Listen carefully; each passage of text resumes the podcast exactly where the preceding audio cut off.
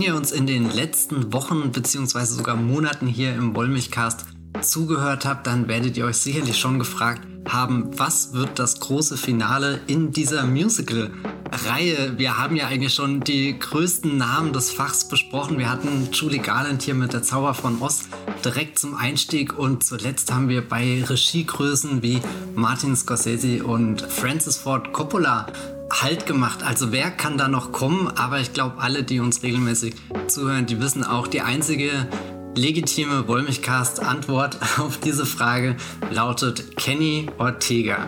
Ganz genau, der Regisseur und Choreograf, der sehr viel mit Michael Jackson zusammengearbeitet hat und hinter dem Disney-Film Hokus Pokus steckt, den ich nie gesehen habe, aber ich habe mir sagen lassen, dass das ein großer Name im Disney-Kanon ist. Der hat 2006 einen kleinen Film auf dem Disney Channel gedreht, der den Namen High School Musical trägt und vielleicht eines der einflussreichsten Musicals der letzten 20 Jahre ist oder zumindest auf alle Fälle eine der einflussreichsten Disney-Produktionen der letzten 20 Jahre. Darum geht es hier heute im Wollmilchcast. Mein Name ist Matthias Hopp und ich bin wie immer verbunden mit der Jenny Jecke von thegaffer.de. Hallo Jenny. Hallo Matthias. Bist du bereit, dich in die große Highschool hineinzustürzen? Absolut. Ich habe eineinhalb Highschool-Musical-Filme gesehen. Ich fühle mich für einen Podcast bereit. Das nehme ich. Mir bleibt, glaube ich, auch nichts anderes übrig. Ich äh, würde an dieser Stelle noch kurz sagen, ja, nee, ich glaube, eine Spoilerwarnung brauchen wir hier nicht nee. bringen. Es wird gesungen in dem Film. Oh mein Gott. Es wird gesungen. Schaut ihn euch einfach an, habt Spaß damit und habt auch Spaß mit diesem Podcast.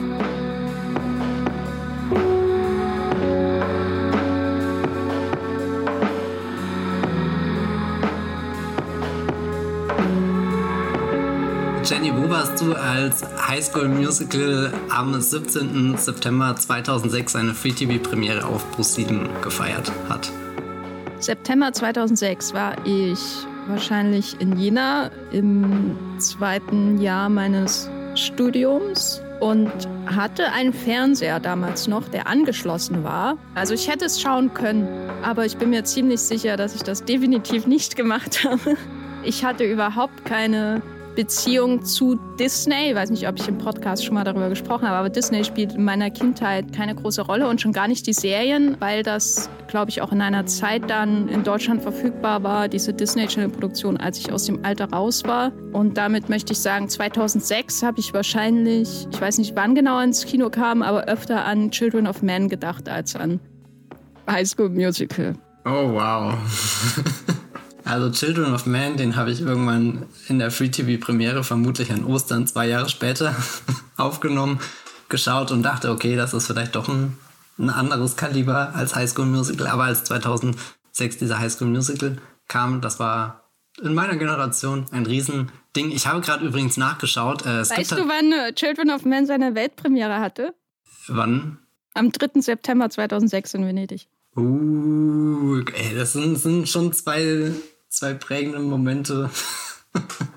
Und äh, weißt du, wann, wann, wann, hier, es gibt nämlich auch einen deutschen Disney Channel, das habe ich natürlich vergessen zu sagen. Da ist nämlich High School Musical schon am 2. September 2006 ausgestrahlt worden. Das ist ja unglaublich. Aber jetzt sehe ich auch in den USA kann man schon einfach am 20. Januar 2006, also oh mein Gott, mussten wir lange da drauf warten. Das, das sind ja fast schon so, so die, die, die, die Sundance-Kann-Verhältnisse, wenn da irgendwie so ein Film Premiere feiert und wir in Deutschland zwei Jahre später endlich im Kino sitzen und uns denken, ha, stimmt.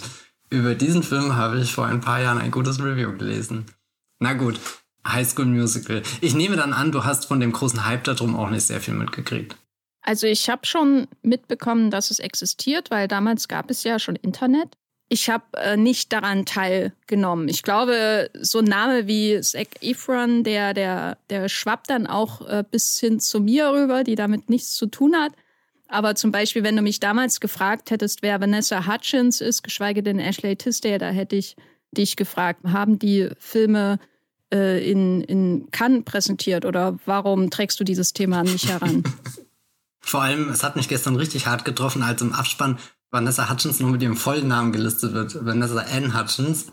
Und das weiß ich noch, das ist der Name, über den ich sie kennengelernt habe. Und das war dann super irritierend, das umzugewöhnen, dass der irgendwann rausgefallen ist bei ihren Nennungen.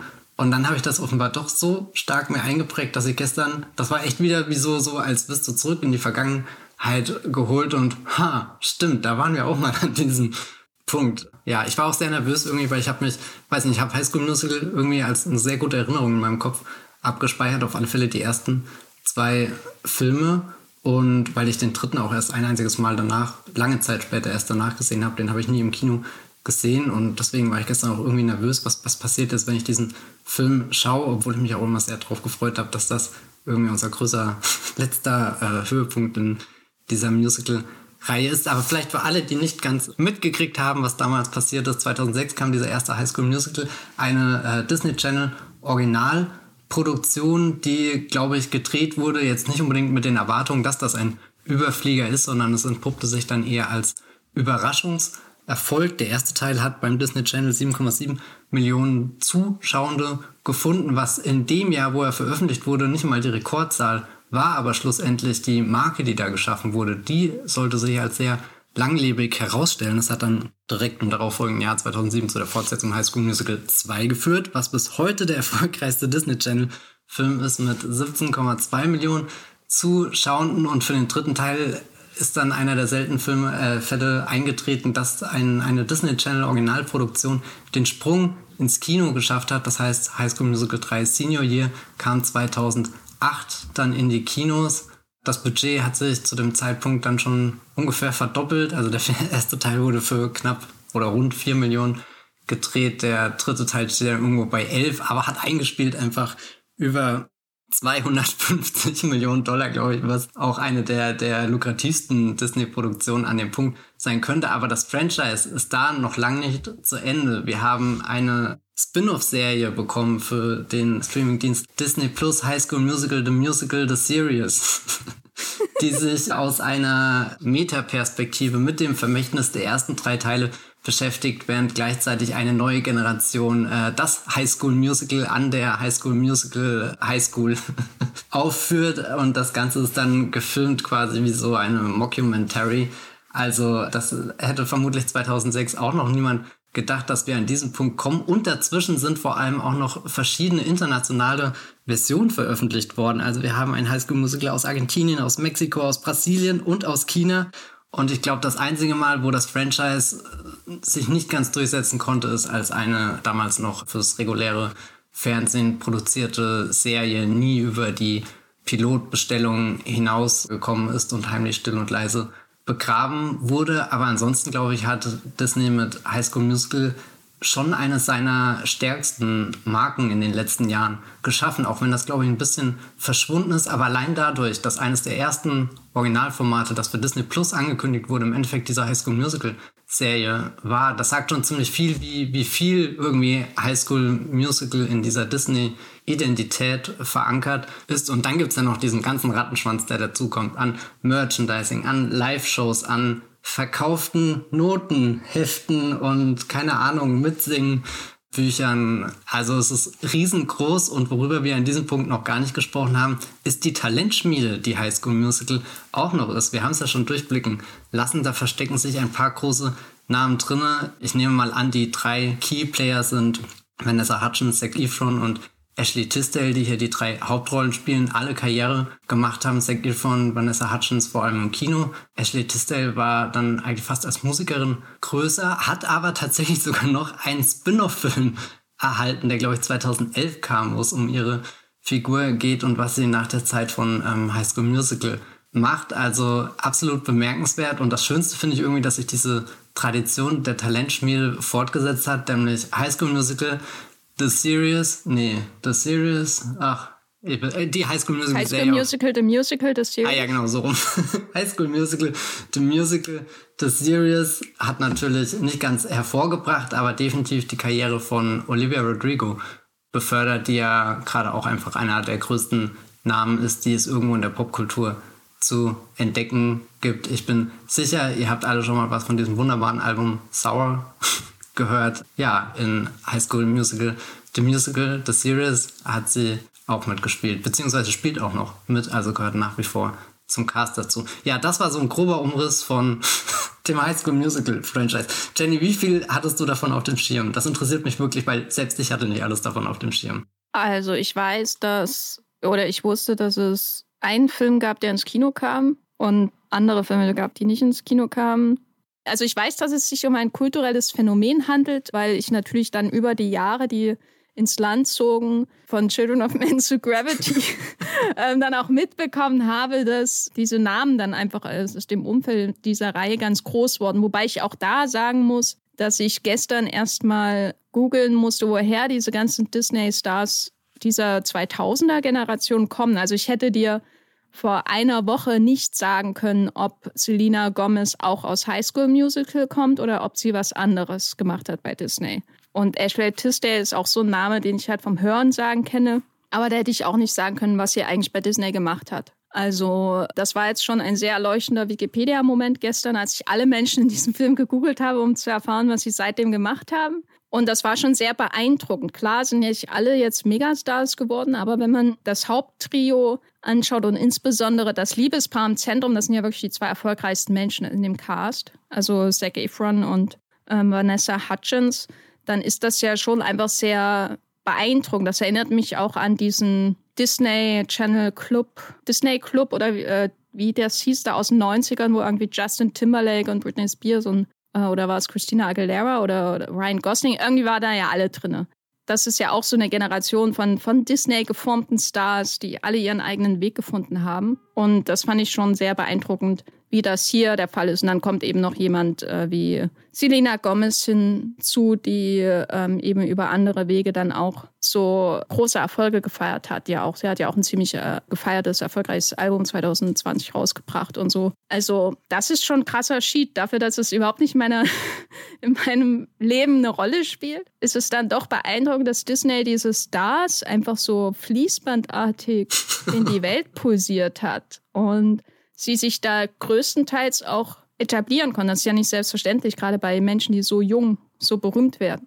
Das ist, glaube ich, auch sowas, was High School Musical so eine besondere Bedeutung gibt. Einfach so diese Stars in dieser extremen Frühphase ihrer Karriere zu sehen. Ich meine, ich weiß nicht, ob es bei Tisdale war oder bei Gomez oder irgendjemandem, da stand so bei Wikipedia die erste Karrierephase da und die, da stehen halt irgendwie so 1986 bis und du denkst, ja, 1986 wurde sie geboren, da hat schon jemand sie vor eine Kamera gesetzt. Also die Menschen haben alle äh, schon als, als Kinder oder Kleinkinder irgendwie Berührung mit Kameras gemacht. Aber High School Musical war für dieses Trio Efron Hutchins Tisdale natürlich so der große Sprung.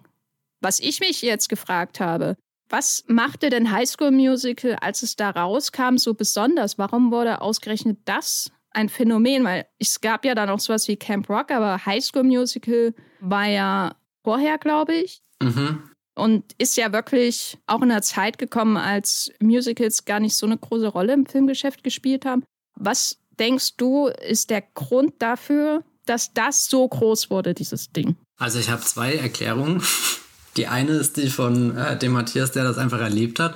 Und das ist einfach ein unglaublich intuitiver Film mit Figuren, die du sehr schnell lieben kannst, also oder lieb haben kannst. Das ist so, die Songs sind super eingängig, du kannst sie sehr leicht auf dem Klavier äh, mitspielen, mit Summen und man findet sich sofort auch in dieser, dieser East High wieder. Also da, da gibt es irgendwie keine Widerstände zwischen, glaube ich, dem Zielpublikum und dem, dem fertigen Film. Das ist so, gehst da fließend über und sehr, sehr auf einer Augenhöhe mit all den Menschen, die, glaube ich, dann zu Fans geworden sind, was man vom zweiten Teil schon nicht mehr behaupten kann. Der ist dann ein bisschen abgespaceder und noch mehr Konzept irgendwie geworden. Aber ich glaube, dass das der erste mit so einer Energie daherkommt und dir eigentlich sagt, hm, so besonders ist dieser Film jetzt gar nicht. Das ist jetzt nicht die krasseste Musical-Produktion, die wir je im Fernsehen sehen werden, sondern eher dein gemütliches, weiß nicht, Sonntagnachmittags-Filmchen, was da in dein Leben kommt, aber was dann trotzdem eine unglaubliche Tiefe besitzt. Also keiner dieser Filme, die du dann Sonntagnachmittag um fünf schon wieder vergessen hast, sondern eben einer, dessen Melodien dich begleichen, dessen überhöhte Liebesgeschichte dich begleitet. Auch dann irgendwie die Stars, die da draus entstanden sind. Also ich habe, glaube ich, Zac Efron und Vanessa Hutchins, das sind schon so zwei Leute, über die dann auf einmal jeder irgendwie eine Meinung hatte und sicherlich auch irgendwie nicht die besten Meinung, was glaube ich auch zu so einem natürlichen Prozess dazugehört, dass du ganz schnell irgendwie dran bist, erstmal zu verurteilen, einzuordnen. Das ist jetzt zum ersten Mal, dass irgendwie so junge Menschen, ähnlich wie bei den Harry Potter Filmen ja auch, wo jeder auf einmal eine mega krasse Meinung zu Daniel Radcliffe hatte, ohne die groß begründen zu können, aber sie war auf alle Fälle da. Also es ist, glaube ich, ein perfektes Ding gewesen, um damit auch zu interagieren. Also nicht einfach nur den Film, den du irgendwie schaust und dann wieder vergessen hast, sondern sei es dann eben, dass, dass irgendwie diese Songs bleiben und ja, keine Ahnung. Kann es sein, dass diese Jugendlichen ein Stück weit natürlicher wirken als andere Produktionen dieser Art? Weil das, was ich schon mit diesen Fernsehfilmen, und da gab es ja auch von anderen Sendern viele so, diesen Highschool-Fernsehfilmen und so weiter und Serien auch verbinde, ist, dass diese Menschen häufig wirken, als hätte man die in einem Supermarkt gekauft und da reingestellt. Und wenn du jetzt schon Harry Potter erwähnst, das, was diese Reihe ja ausgemacht hat, ist, dass die Stars bis zum gewissen Grad, gerade in den ersten Jahren, wie Menschen wirken, die du in deiner Schule auch treffen könntest. Also vielleicht nicht Emma Watson, aber Rupert Grint hatte ich auf jeden Fall in der Klasse. Ich war Rupert Grint. Weil es gibt ja so bei Kinderstars und Jugendstars so unterschiedliche Kategorien. Also es gibt jemanden wie Macaulay Culkin, der, glaube ich, kommt in einem Film wie Kevin Allein zu Hause oder Richie Rich oder was weiß ich. Und der ist einfach ein Star so. Und deswegen wird er ein Star, weil er sich verhält wie ein Star. Er hat ein Charisma wie ein Star. Er bewegt sich durch diesen Film, als wäre er nie ein Kind gewesen und sieht trotzdem aus wie ein Kind, was weird ist, aber naja. Und dann gibt es irgendwie Leute wie zum Beispiel Haley Joel Osment in The Sixth Sense der, finde ich, schon ein sehr authentisches Kind einfach ist. Der wirkt ja nicht wie ein Star, wenn du ihn siehst, sondern der wirkt erstmal nur wie ein Junge, der Geister sehen kann. Und hier bei, bei High School Musical, da habe ich mich auch gefragt, sind das jetzt Plastikmenschen, sind das natürlichere Menschen? Bei Hutchins zum Beispiel, Vanessa Hutchins, die ja die weibliche Hauptrolle spielt, die fand ich schon beeindruckend, natürlich irgendwie in ihrem ganzen Gehabe, während bei Zac Efron, da hatte ich schon manchmal das Gefühl, der ist eher so der Macaulay Culkin-Type. Der kommt und sieht aus und verhält sich wie, wie jemand, der in Hollywood aus, aus einem Reagenzglas geschlüpft ist. Ich glaube, ich hätte jetzt nicht das Reagenzglas gewählt, aber ich hatte auch gestern, als ich ihn gesehen habe, dachte ich, oh, der sieht schon aus wie so ein, so ein Model, was in so einem, keine Ahnung, Katalog für, weiß nicht, Jugend-Kinderkleidung oder irgendwie so angezogen ist. Auch irgendwie seine Frisur, die so aggressiv zwischen gewollt cool und massiv uncool und unbeholfen schwankt. Aber was, was ich gerade interessant fand, weil wir gerade eben auch schon Camp Rock äh, mit reingeworfen haben, das ist ja definitiv eine Disney Channel Produktion gewesen, die im Geist von äh, und äh, auf den Erfolg von High School Musical hin entstanden ist, aber dann schon immer das Problem hatte, dass sie mit den Jonah Brothers als überlebensgroßer Name aufgeladen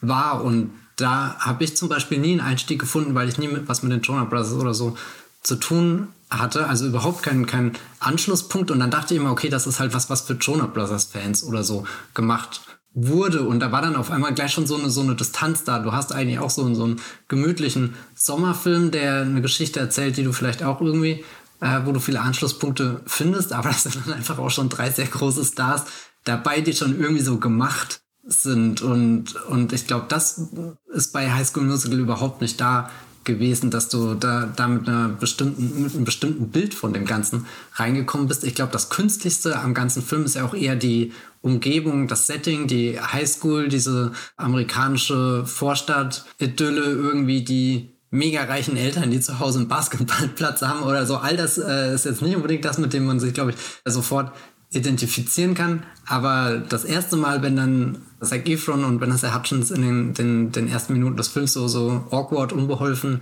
dastehen und, und diesen Song gemeinsam singen, weiß nicht, das ist, glaube ich, schon der Moment, wo, wo High School Musical komplett Klick macht und das funktioniert dann sogar so gut, dass du auch einfach akzeptierst, dass die beiden absolute Pros sind, sobald sie wirklich das Singen anfangen. Das ist ja auch irgendwie so ein Ding, dass, dass du erst noch vorgespielt bekommst wird, hm, wir sind schüchtern und äh, trauen wir uns das überhaupt vor fremden Menschen hier zu singen. Aber Moment, ich probiere es einfach mal aus und ich habe nicht nur eine perfekte Stimme, ich weiß auch die Lyrics und jetzt fange ich sogar noch das Improvisieren in diesem Song an und äh, gehe auf diese fremde Person komplett ein, als, als hätten wir das schon monatelang vorher geprobt und, und das, weiß nicht, das hat mich gestern auch wieder komplett gekriegt, dass diese erste Szene, die beiden, Zac Efron und Vanessa Hutchins, also das, das zentrale Paar, Troy Bolton, Gabriela Montez, dass die da schon so gut verkauft werden, dass du einerseits irgendwie den, den Einstieg zu ihnen hinkriegst und merkst, okay, die, die sind nahbar und andererseits dann aber auch akzeptieren kannst, okay, die sind halt aber auch Pros. Egal in was sie tun, ob sie jetzt Basketball spielen, irgendwelche wissenschaftlichen Experimente durchführen oder eben zusammen singen, die große, die große uh, The Diet in the Force. ja, dieser Pro-Aspekt finde ich sehr interessant, weil da ähneln sie ja auch ähm, dem anderen großen Kinderstar, den wir in dieser Reihe hatten, nämlich Judy Garland, die da in uh, Wizard of Oz quasi auch als Kind in fürchterlichen Umständen im Grunde aufwächst.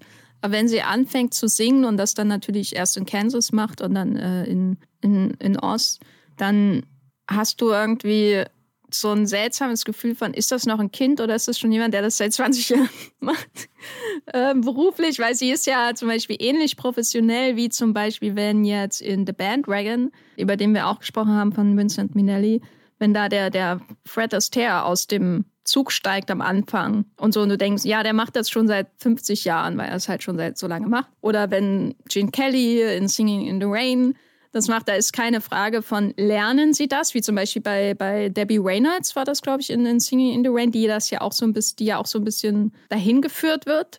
Sondern das sind so diese Professionals, die, die das nicht lernen müssen, sondern die kommen, die sind perfekt auf den Punkt und liefern ab. Egal, ob es Kinder sind oder Erwachsene. Also das sind ja auch schon so unterschiedliche Typen in unseren Musicals.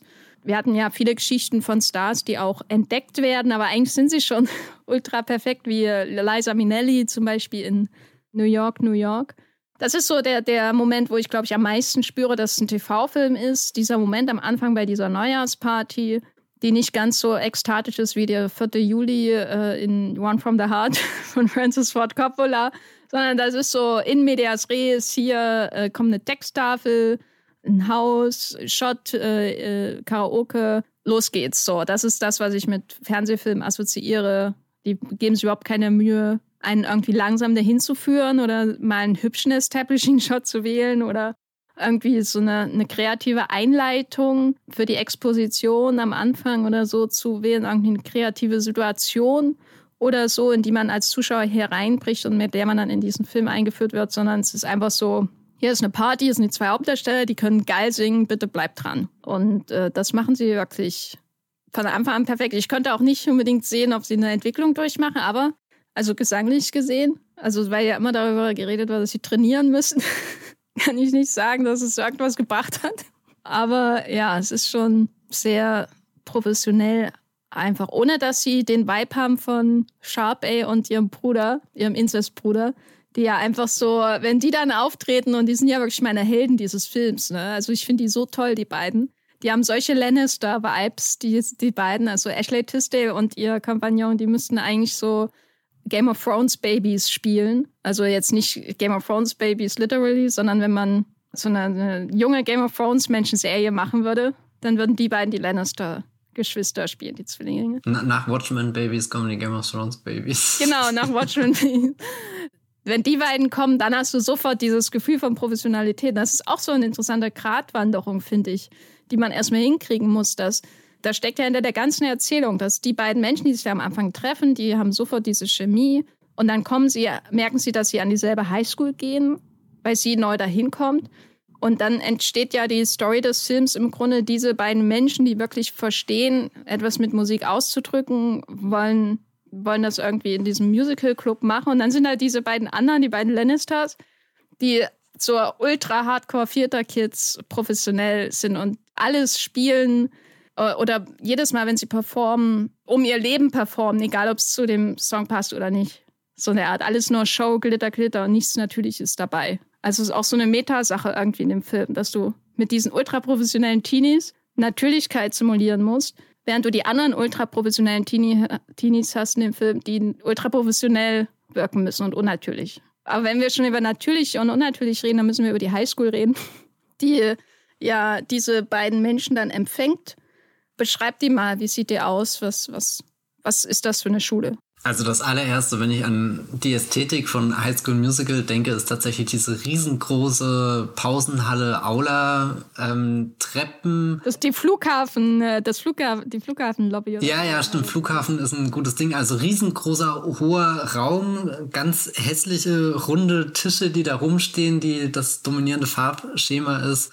Rot und äh, weiß, was ich auf den ersten Blick immer abtören finde, aber als ich gestern die Filme nochmal geschaut habe, dachte ich schon, boah, das ist schon geil, dass der Rot so umarmt, dieser Kenny Ortega. Das, das, das gibt den, den Film eine gewisse Energie und, und Strahlkraft, die ich ja gar nicht mehr so sehr in Erinnerung hatte. Ich fand ehrlich gesagt dieses, dieses Rot-Weiß auch manchmal ein bisschen, weiß nicht, bieder oder so. Also nicht unbedingt was, in dem man sich besonders wohlfühlen kann auf den ersten Blick. Diese Highschool auch also es wird, wird alles mitgenommen. Der, der, der, der Klassenraum der Theaterlehrerin, wo sie vorne auf so einem Thron sitzt, fast so ein bisschen eigen wie hier Professor Trelawney hier in ihrem äh, Wahrsageunterricht in den Harry Potter Filmen oder so. Es gibt die, äh, die riesengroße Sporthalle, die Umkleidekabine mit ihren Gittern, mit ihren Spins, mit dem gefliesten Boden, dann natürlich auch die Spins, die überall in der Schule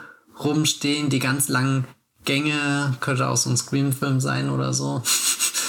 ja, also eigentlich ist die Schule kein Ort, an dem man hin will und auch irgendwie so ein Ort, der halt aussieht, wie als hat jemand die prototypischste amerikanische Schule der Welt im Jahr 2006 unbedingt in einem Film haben wollen. Also ich bin gleichermaßen entsetzt wie angetan, dass dieser Wort, äh, Ort wirklich existiert und, und er bringt eigentlich sehr gut dieses äh, Gefühl rüber von, naja, das ist halt jetzt die Schule, wo du wirklich sehr viel Zeit deines Lebens verbringen wirst und du schwankst immer zwischen, eigentlich ist das hier ganz gemütlich und eigentlich ist das wirklich der, der letzte Ort, an dem ich sein möchte. Also ganz, ganz faszinierendes Setting, was, was viele Töne trifft, glaube ich, oder zumindest die ich persönlich in meiner eigenen Schule auch irgendwie wiederentdeckt habe, obwohl die kein Meter so, so ja, klischeehaft aussah, wie, wie die in High School Musical. Also wo du wirklich reinkommst in den Film und dir dann einfach denkst, das ist so unwirklich, dass selbst die, die mega krassen Studiokulissen von Francis Ford Coppola in One from the Heart fast schon natürlich dagegen wirken.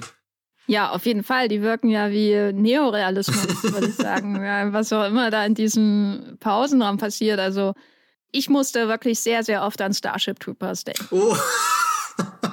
also ich fand diese Highschool äh, größtenteils wirklich absolut albtraumhaft. Ich meine, ich finde das Konzept der amerikanischen Highschools ähm, immer irgendwie so zwiespältig. Weil einerseits bin ich immer so neidisch auf alle diese extracurricular Activities, die diese Leute haben. Ne? Also wenn ich das schon höre, Theaterclub und diese ganzen Sportsachen und wie die da gefördert werden und Wissenschaftskram. Ich meine, in, in geringerer Form gab es das irgendwie auch bei uns, aber meistens dann nicht in der Schule, sondern du musst halt in einen Verein gehen und da erstmal 20 Minuten mit der Bahn fahren, um da hinzukommen oder in irgendein theaterpädagogisches Projekt oder so. Ich meine, ich war ja in einer Musikschule und da der absolute Loser, weil ich zu dem Teil gehört habe, die nicht wegen der Musik da sind ähm, und das ist so, da, da muss, da fühlte ich mich auch dran erinnert, so, wenn du, wenn du in so einer Schule bist, die auf ein Talent ausgerichtet ist,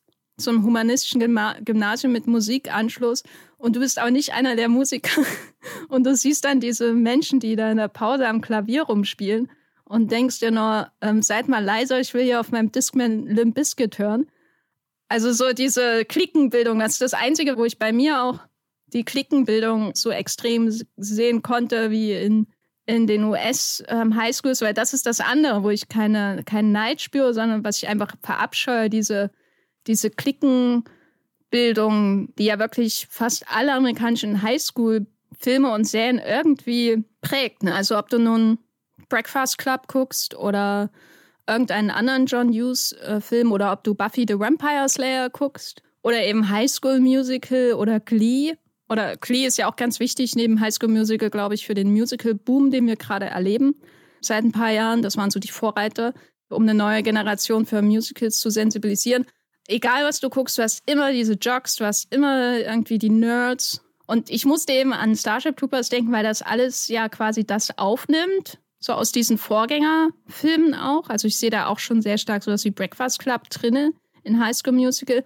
Aber so mit, mit Plastik und Chrom irgendwie so aus. Also ich glaube, Starship Troopers ist mehr Chrom und, und High School Musical ist mehr Plastik, um das so, so ein bisschen noch weiter abzugrenzen, noch schärfere Trennlinien zu packen, bis hin zu einem ganzen Song, in dem es nur darum geht, dass ein Jock auf keinen Fall Creme Brûlée machen darf. Also das ist doch so eine Albtraumvorstellung. Und bei, bei, bei Starship Troopers das natürlich durch den militaristischen Vibe dieser Schule noch alles ein bisschen eintöniger in eine Richtung hin. Aber die Casper Van Dien-Figur ist ja im Grunde auch ein Jock, als der Held von Starship Troopers, Held in Anführungszeichen. Und der ist quasi der, der Zac Efron von, von Starship Troopers. Und, und Vanessa Hutchins ist die, wie heißt sie? Halt die, die, die, die Frau Starship Troopers, die mit ihm auf die Schule geht. Denise Richards. Denise Richards, genau. Und deswegen muss ich sehr oft dran denken, weil das so quasi. Der eine äh, Film geht natürlich eher in eine faschistische Richtung. Welcher? Als der andere. Das muss jeder selber raussuchen. ähm, aber also in die Parodie von faschistischen Gesellschaftsstrukturen, muss man ja mal bei Verhöfen dazu sagen auch. Und, und High School Musical geht natürlich eine viel weichere, lieblichere Richtung letztendlich. Ist ein Film über Versöhnung von Unterschieden und Toleranz von anderen. Und so ein Film für unsere Zeit, absolut, würde ich sagen. Ein Film, der, glaube ich, die großen Gräben in der amerikanischen Politik auch ähm, überdecken könnte, wenn man ihn mal wirklich schauen würde. Weil was sind die Jocks und die Nerds anderes als Republikaner und Demokraten? Aber ich will nicht zu weit greifen das fand ich immer gruselig. Und das fand ich auch in diesem Film sehr, sehr gruselig. So diese, diese Idee, dass du so, in, wie du im Vorgespräch gesagt hast, Kasten aufgeteilt bist. Ja, also äh, A möchte ich nochmal ganz kurz auf äh, den Plastikbegriff eingehen. Ich habe manchmal das Gefühl, im Gegensatz zu der Highschool, in Highschool Musical ist jedes Playmobil-Set eine filigrane Arbeit.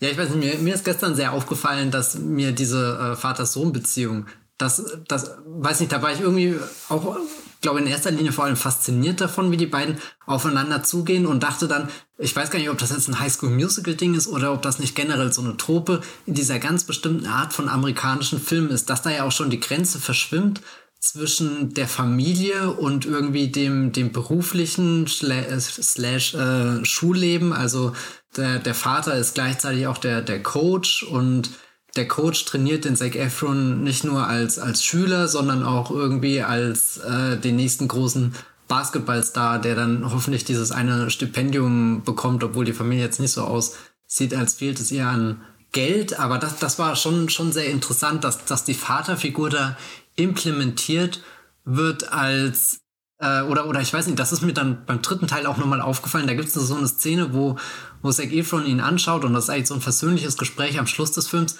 und er sagt dann, okay, Coach. Und dann so ein Moment, hä? Und dann sagt er Dad irgendwie.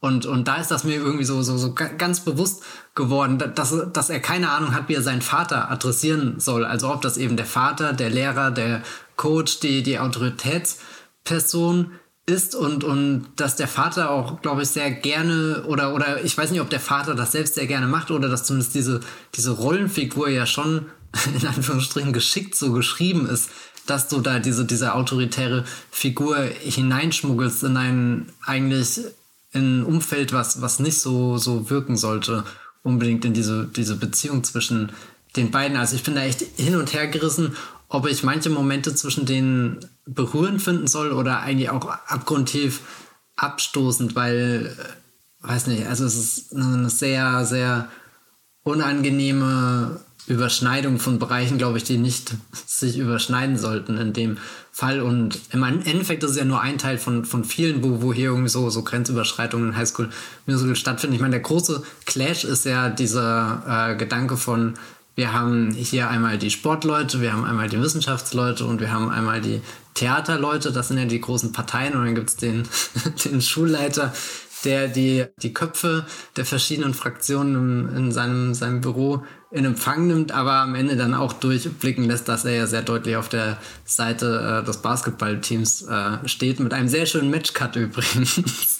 äh, wo, wo er hier den, den Basketball ähm, in seinen kleinen Basketballkorb wirft und dann kommt sofort ein Schnitt und wir finden uns äh, im Training in, in der äh, Turnhalle wieder und, und die nächsten Basketbälle werden in den Korb ähm, geworfen. Da muss man sagen, Kenny Ortega, wow, steht hier Francis Ford Coppola und Martin Scorsese in nichts hinter ja, ich glaube, wir dürfen das gar nicht so ironisch sagen. Ich glaube, das ist eigentlich ein, ein wirklich begnadeter Mann, wenn es um äh, die, die Inszenierung von, von Musicals, Bewegungen, keine Ahnung, Choreografien und so geht. Da ist er schon ein riesengroßer Name. Es ist dann immer nur so, okay, er hat halt irgendwie die Highschool Musical Filme gemacht und ich glaube, er hat dann jetzt zuletzt diese Descendants-Filme gemacht, die sind ja auch so Disney Plus, äh, Disney Plus sage ich, äh, Disney Channel Produktionen, aber nee, das ist schon, schon jemand, den man eigentlich sehr ernst nehmen sollte. Und das wird dann auch in den spätestens im dritten Highschool-Musical-Film hat er einfach auch ein, ein astreines großes Musical gedreht. Aber zurück zu dem, dem, dem sozialen Umfeld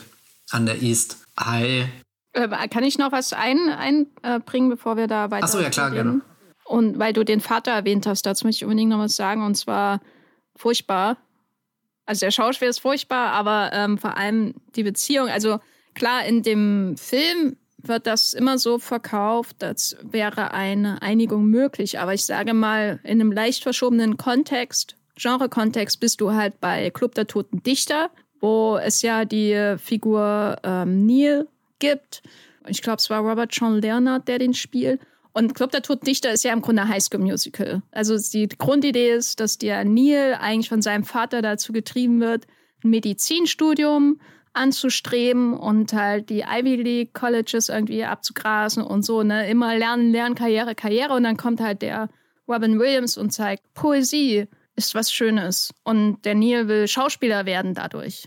Und das kann er aber nicht vereinen mit den Wünschen seines Vaters. Und dann nimmt das ein sehr, sehr tragisches Ende, das Ganze. Und im Grunde erzählt High School Musical genau dieselbe Geschichte. Also vielleicht nicht genau dieselbe. Minus das tragische Ende.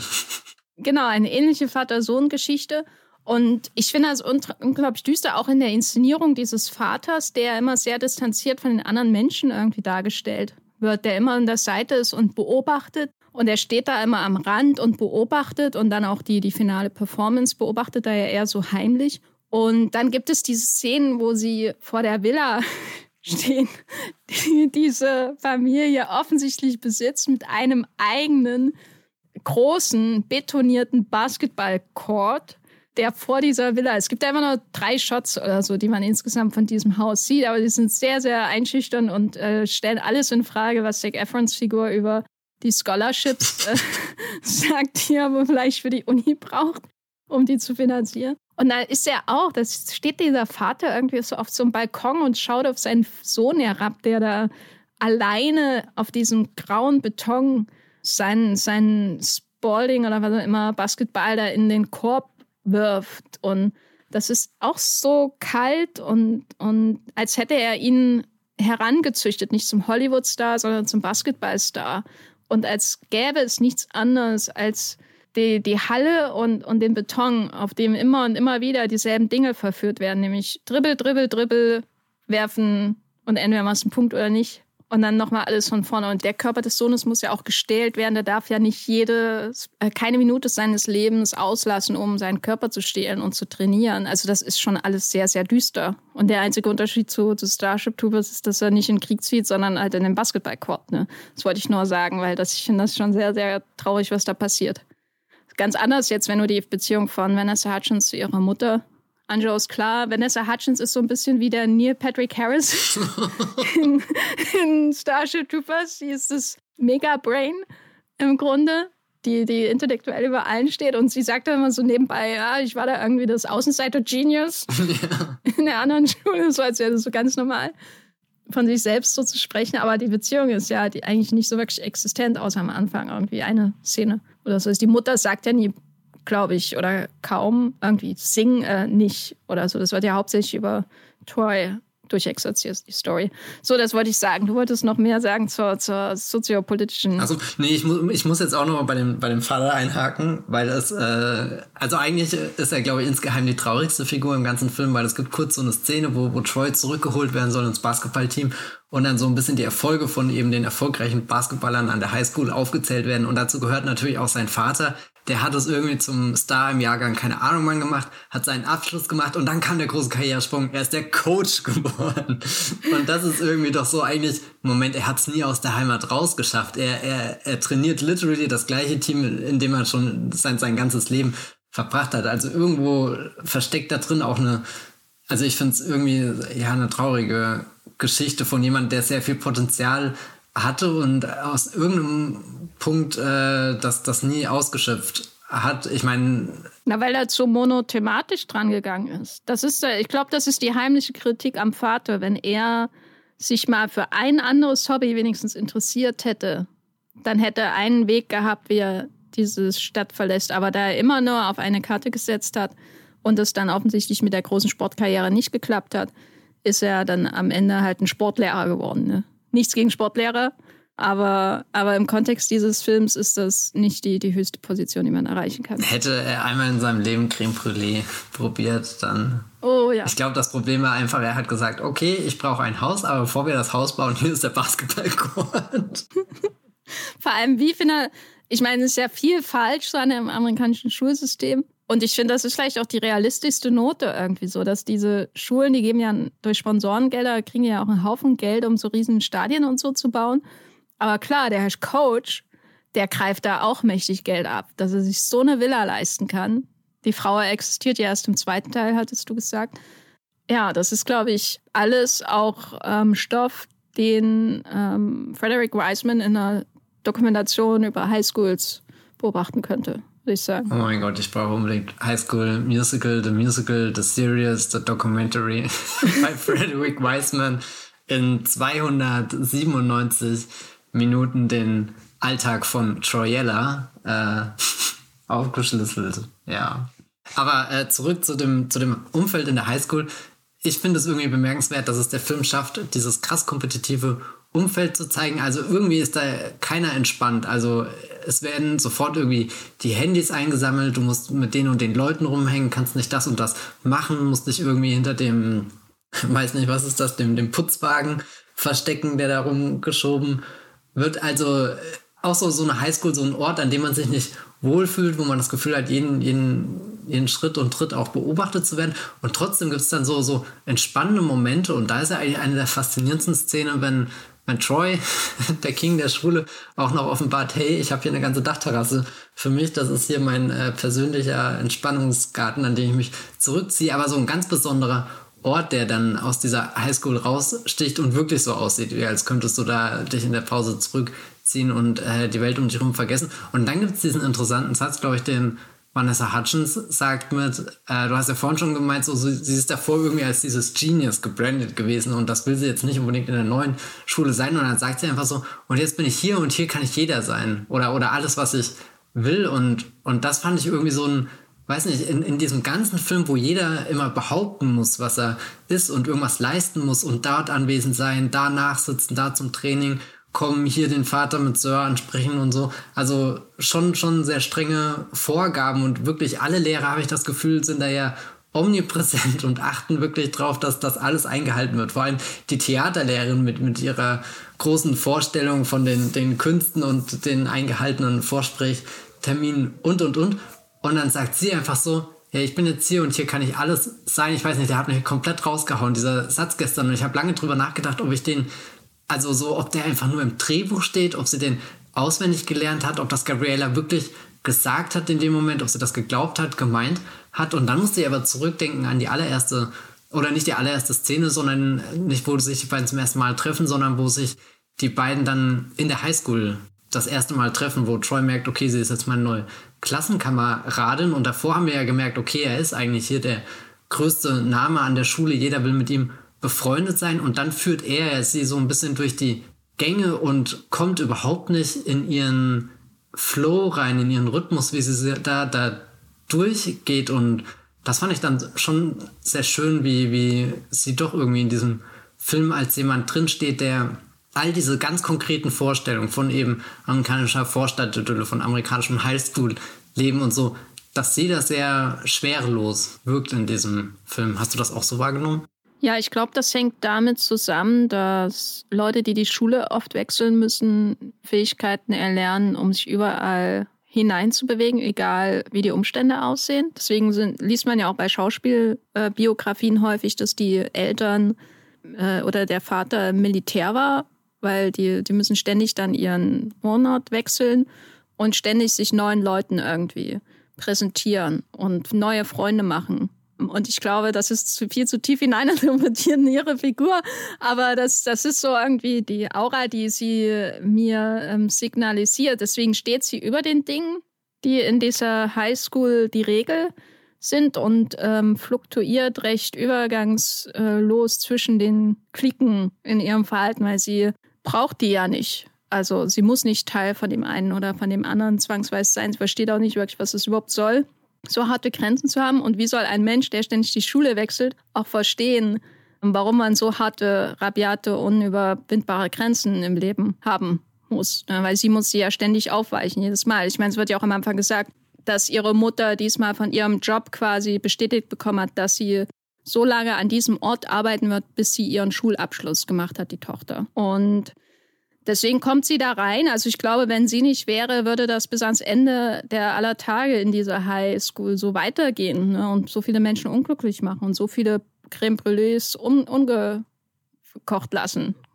Sie ist da das Element des Chaos, das hineinkommt. Genau, einen Film wollte ich noch erwähnen, an den ich mich auch erinnert fühlte, und zwar Clueless, über den haben wir auch ähm, gesprochen. Der, da geht es ja auch so ein bisschen darum, dass ähm, die Grenzen innerhalb der Gesellschaft an der Highschool überwindet werden, indem also die, Skate, der, äh, die Skaterin quasi umgestylt wird zu einer Cheerleader Queen im Grunde. Und dann muss die Figur von Alicia Silverstone erst erkennen, was sie für ein Monster geschaffen hat. Ähm, was will ich damit sagen? Albtraumhaft äh, alles, äh, wie gesagt, an dieser Highschool, aber Vanessa Archens Figur ist die, die, der Messias, würde ich sagen. Dafür, dass am Ende Menschen miteinander reden, die vorher noch nie miteinander geredet haben. Ich meine, das ist ja eigentlich die, die, klar, du hast die Geschichte von der Liebesstory, die so ein bisschen Romeo und Julia-haft natürlich auch ist, wo wir wieder bei West Side Story sind, also dem ersten mm. und dem hm. zweiten. Aber in Wirklichkeit ist es ja ein Film wie Contagion. Ne? Das heißt, Menschen, Menschen lernen, keinen Kontakt zueinander zu haben. Und die große emotionale Szene ist, wenn einer was aufhebt und dem äh, Mensch, Mensch äh, vor ihm in der Schlange in die Hand gibt. So, das merkst du, da wurde was überwunden, was Schlimmes. Und Menschen können wieder Beziehungen zueinander haben. Und das hast du hier ja auch, wenn Ashley Tisdale am Ende einfach zugibt, wie geil die Cookies von Seek sind. Also Sparkay äh, und Seek, die sind ja die, die werden ja hier quasi geschippt am Ende dann findet einfach was zusammen, was durch künstliche Grenzen getrennt war. Genau wie bei Contagion. Speaking of äh, Berührung, ist dir aufgefallen, dass sie sich nicht küssen und wusstest du, dass das ein Riesending war? Wie, äh, für wen war das ein Riesending? Troy und Gabriella küssen sich im ganzen Highschool Musical Film nicht und ich habe keine Ahnung, ehrlich gesagt, was genau die Hintergründe war. Das war aber damals ein ganz großes Thema und jetzt, wo ich gestern auch den zweiten Teil nochmal geschaut habe, also spätestens da wird es deutlich, dass das den, den, den Kreativen hinter dem Film offenbar sehr bewusst war. Weil es gibt dann gleich so eine, oder es gibt mehrmals den Moment, wo sie sich fast küssen und eigentlich diese, diese ganz klassische Szene passiert, dass sie, äh, weiß nicht, dass irgendjemand sie unterbricht und, und halt so, so reincrasht oder ihn anrempelt oder dass dieser Kuss nie zustande kommt. Und irgendwie der, der zweite Teil endet dann tatsächlich, also das, das ist eigentlich so, so der, der Höhepunkt vom zweiten Teil, dass sie sich endlich küssen, nachdem sie davor schon auch eine Trennung durchgemacht haben. Es ist, also die, die, der, der, der große Kuss zwischen Troy und äh, Gabriella in ähm, den ersten zwei Highschool Musical Filmen, ich glaube, der hat eine längere Reise hinter sich als ja so, so manches äh, Filmprojekt, das in der Blockbuster-Hölle verschluckt wurde.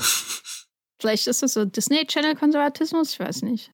Ja, keine Ahnung, wahrscheinlich lässt sich das tatsächlich auf irgendwie sowas Trauriges reduzieren. Aber spätestens beim zweiten Teil merkst du halt, dass sie Spaß damit haben, dass sie wissen, das ist so ein Ding irgendwie. Das, das ist eh was, was du beim zweiten Teil sehr deutlich merkst, dass, dass dieser erste gedreht wird und keiner geahnt hat, was High School Musicals jemals sein wird und der zweite halt mit dem Selbstbewusstsein über die eigene Marke sozusagen entstanden ist, aber auch nicht so aggressiv, dass es schon wieder abturnt wirkt, sondern als also der ganze zweite Highschool Musical Film wirkt wirklich wie die Zugabe, die alle Beteiligten machen, weil sie gerade mega Bock drauf haben irgendwie. Das ist, der, der strahlt eine ganz tolle Energie aus, dieser Film. Also ich habe den ja noch nicht ganz geschaut, ähm, aber um das ja mal als Überleitung zu nutzen, muss ich sagen, dass die, die Musical-Sequenzen am Anfang von High School Musical 2, die sind, glaube ich, in, in vielerlei Hinsicht größer als das, was im ersten Teil passiert. Und ich habe dann auch überlegt, hätten wir über den zweiten Teil reden sollen, aber dann wäre das ja auch irgendwie ein bisschen witzlos gewesen, weil klar, dann können wir darüber reden, dass da halt so, so Busby Berkeley-Elemente reinfließen und ähm, dass da so ganz große Vorbilder auf einmal auch angenommen äh, und umgesetzt werden, so ein bisschen in dem zweiten Teil, weil einfach das Budget größer ist und das Setting verändert wird. Und das ist, glaube ich, alles auch irgendwie interessant, aber wir müssen ja irgendwie zum, zum Urknall dieses, dieses Musical-Erfolges ähm, zurückgehen. Und das ist halt der erste Teil. Und er hat diese Musical-Sequenz und er hat auch einige, die ich wirklich sehr mochte. Ähm, ich, von manchen war ich so ein bisschen enttäuscht. Wahrscheinlich, weil sie einfach unspektakulär sind, insbesondere die große Mondnummer am Ende, wo, wo ähm, der Zack und die Vanessa ähm, zusammen singen. Da hätte ich schon wahrscheinlich eher Sparky und ihrem Lannister-Bruder die Rolle gegeben. Die haben irgendwie wenigstens eine Leiter dahingestellt und was damit gemacht. Aber es gibt ja trotzdem schon, trotz des kleineren Budgets und der weniger aufwendigen Sets, schon im ersten Teil so auch einen großen Ehrgeiz, einfach eine große Show abzuziehen, auch wenn es kleinere Mittel sind, die zur Verfügung stehen. Was hältst du von den eigentlichen Musical-Sequenzen in diesem Film? Also es ist schon ein Stück von dem entfernt, glaube ich, über was wir hier gesprochen haben in dieser Musical-Reihe. Da, glaube ich, muss man einfach die Natur des Films berücksichtigen und sagen, der wurde für äh, etwas mehr als 4 Millionen Dollar für den Disney Channel inszeniert. Wahrscheinlich jetzt nicht mit dem größten Zeitplan, der größten Crew, der, weiß nicht, größten Vorbereitung und, und, und, und, und. Aber dann guckst du den Film an und merkst halt, na gut, aber sie haben sich schon Gedanken gemacht, was für äh, Highschool-Elemente sie zum Beispiel aktiv in diese Musical-Nummern integrieren können. Und dann ist schon die von mir sehr mit einer Hassliebe beugte äh, große äh, Aula-Halle. Die wird einmal sehr spektakulär in Szene gesetzt, auch irgendwie so in einem der größten Schlüsselsongs des Films, der jetzt nicht speziell was mit der Liebesgeschichte zwischen Troy und Gabriella zu tun hat, sondern der Song, wo, wo jeder in jeder, äh, wo es in jeder Clique so einen gibt, der irgendwie sagt, hey, aber eigentlich ist das meine Leidenschaft, eigentlich ist das mein Hobbit, eigentlich würde ich lieber Creme Brûlée machen, eigentlich würde ich gern hier äh, Cello spielen oder sowas. Also, und, und da finde ich irgendwie sehr, sehr schön, wie du einmal durch diesen, diese ganze Schulfamilie in Anführungsstriche durchgehst und, und von einem Tisch zum nächsten wanderst. Äh, die, die Situationen wiederholen sich. So einer sticht aus der Menge raus, die anderen reagieren entsetzt und, und schälen sich dann auch alle irgendwie von diesen runden Tischen zurück und, und einer bleibt äh, irgendwie aufrecht in der Mitte stehen. Also da sind schon tolle Formen irgendwie, die in dem eigentlich mega unattraktiven Schulgebäude entstehen. Ich glaube, mein liebstes Element, weiß nicht, das hat mich damals, als ich den ersten Film geguckt habe, das war einfach ein Coolness kaum zu übertreffen ist, wenn das Gedribbel mit den ganzen rhythmischen Bewegungen der Songs, also auf dem Basketballcourt und so, wenn das miteinander verschwimmt, das ist halt schon so ein, so ein eines der ultimativen Highschool-Musical-Elemente für mich. Allerdings muss ich auch gestern sagen, gibt es dann ja gleich diesen, diesen, diesen ersten Song, der auf dem Basketballcourt stattfindet, wo die Lichter ausgehen und äh, der, der Spotlight auf, auf Zac Efron geht, der dann, dann hier so seinen, seinen einen besinnlichen Moment erhält, um auch irgendwie diese, diese Liebesgeschichte mit Gabriella mehr zu betonen. Und den habe ich gestern geschaut und dachte mir, die Idee dahinter finde ich großartig.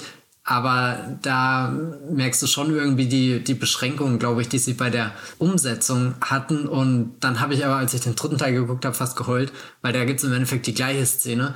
Und da ist sie halt umgesetzt irgendwie so mit Kenny Ortega 100% entfesselt. Du hast wieder das Spotlight auf dem Basketballcourt und dieses Mal ist die, sind die, sind die äh, hier die, die äh, Tribünen sind voll besetzt mit Menschen. Alle nehmen auf einmal so eine, so eine rote Wildcat-Fahne raus. Das heißt, du hast eine, eine riesengroße rote Fläche und aus einem Ding äh, steigt dann Gabriella irgendwie auf und ragt so wirklich aus dieser Menge raus. Und da dachte ich, boah, das ist halt irgendwie der, der, der, der Full Circle Moment dann dafür. Das ist der, das, das ist quasi die Version, wie, wie dieser Moment, der im ersten High School Musical Film halt noch umgesetzt wurde, so gut wie er konnte. Das ist dieser Moment dann in Perfektion umgesetzt.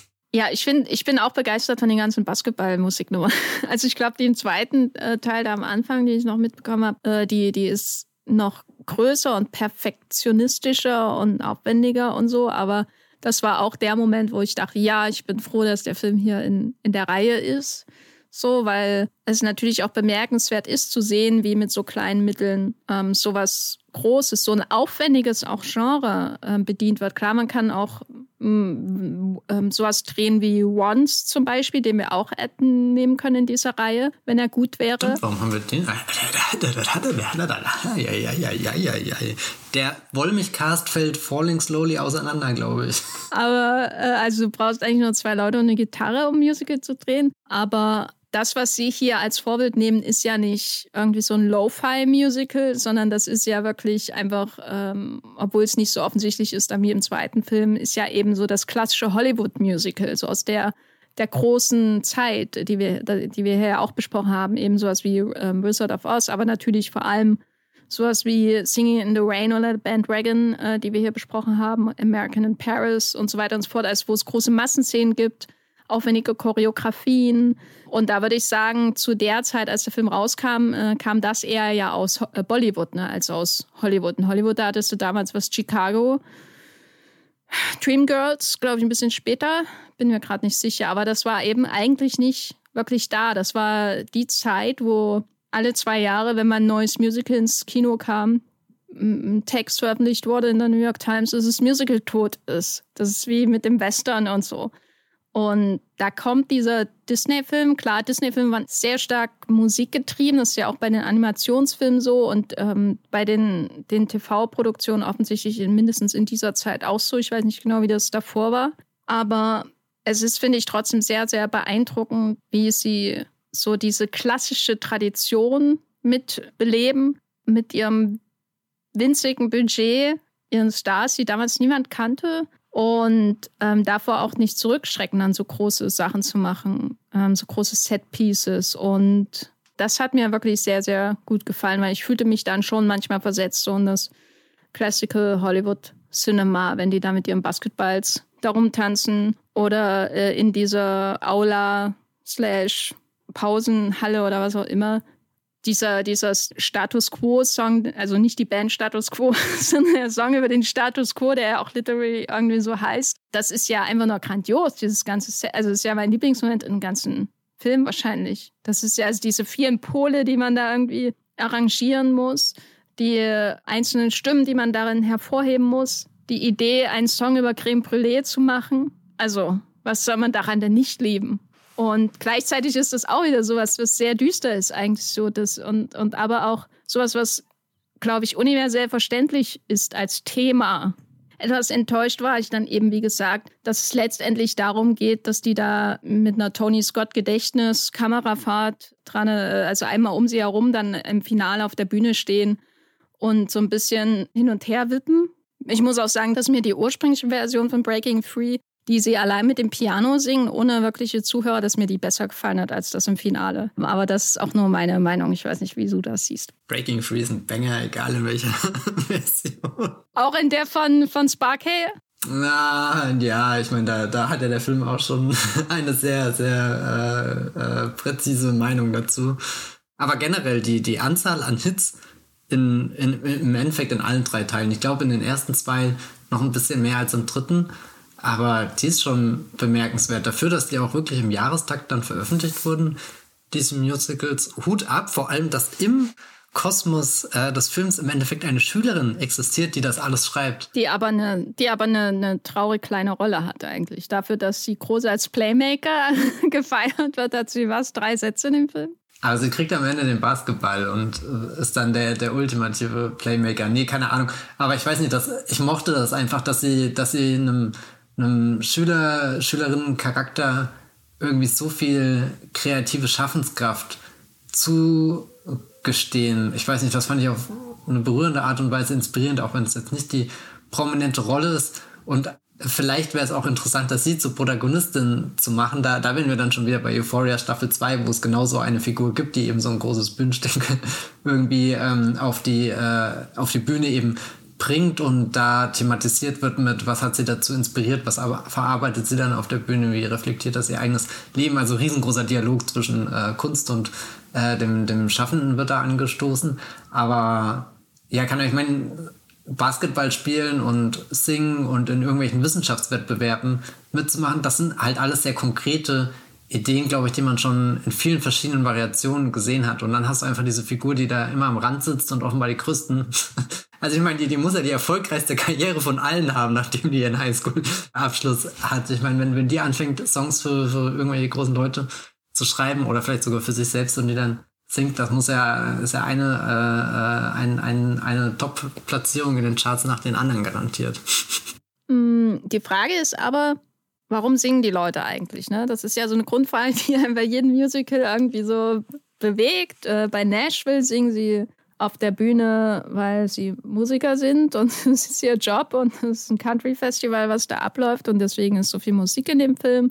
Bei Wizard of Oz ist die Musik eher ein tragendes Element der Geschichte, also ähnlich wie Dialoge oder so. Da geht es darum, dass, dass die Dorothy am Anfang von ihren Träumen singt, äh, die sich dann zumindest zeitweise erfüllen und vielleicht doch gar nicht so geil sind.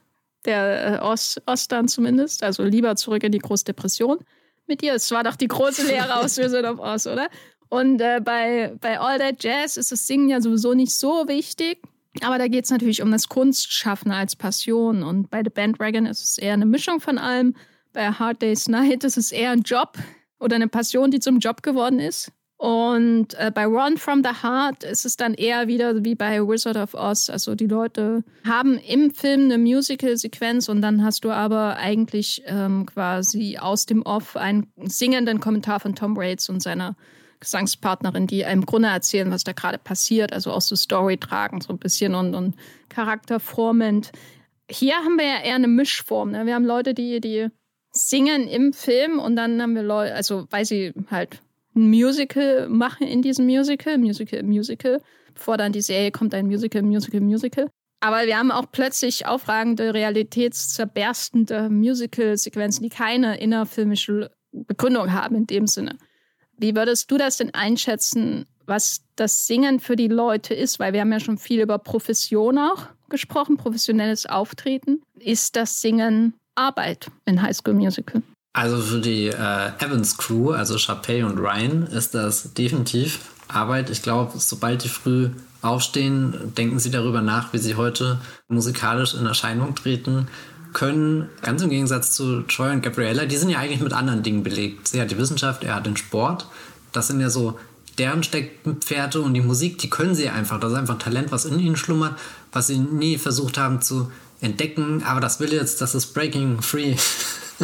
das will aus ihnen herausbrechen. Also klar, der Film hat, äh, du hast schon gesagt, Szenen, wo, wo die Musik einfach ganz natürlich drin ist, weil es eben ein, ein Vorsingen zum Beispiel ist oder eben irgendwas, was anderweitig auf der Bühne stattfindet. Aber ansonsten verwendet der Film ja die Musik schon in erster Linie, um die Gefühle der Figuren nach außen zu kehren. Und das sind dann Szenen, wo sie zum Beispiel oder, oder, oder, oder meinetwegen, wo auch beides miteinander verschwimmt. Wenn, wenn Troy und Gabriela ganz am Anfang singen, haben sie ja auch einen Grund zu singen, weil das ist ja die Karaoke-Maschine, die da gerade angeschmissen wurde. Also singen sie, aber die Art und Weise, wie sie singen und dann im Endeffekt auch der Text, den sie sich gegenseitig zusingen, erzählt ja auch sehr viel einfach über sie und, und da ja dieser ganze Film auch mit seiner großen äh, Aula-Nummer, mit, mit den heimlichen äh, Hobbys, die dann so zum Vorschein kommen, habe ich schon das Gefühl, dass, dass das ja ganz offen von dem Film so getragen wird, dass wir durch Musik was zum Vorschein bringen können, was sonst keiner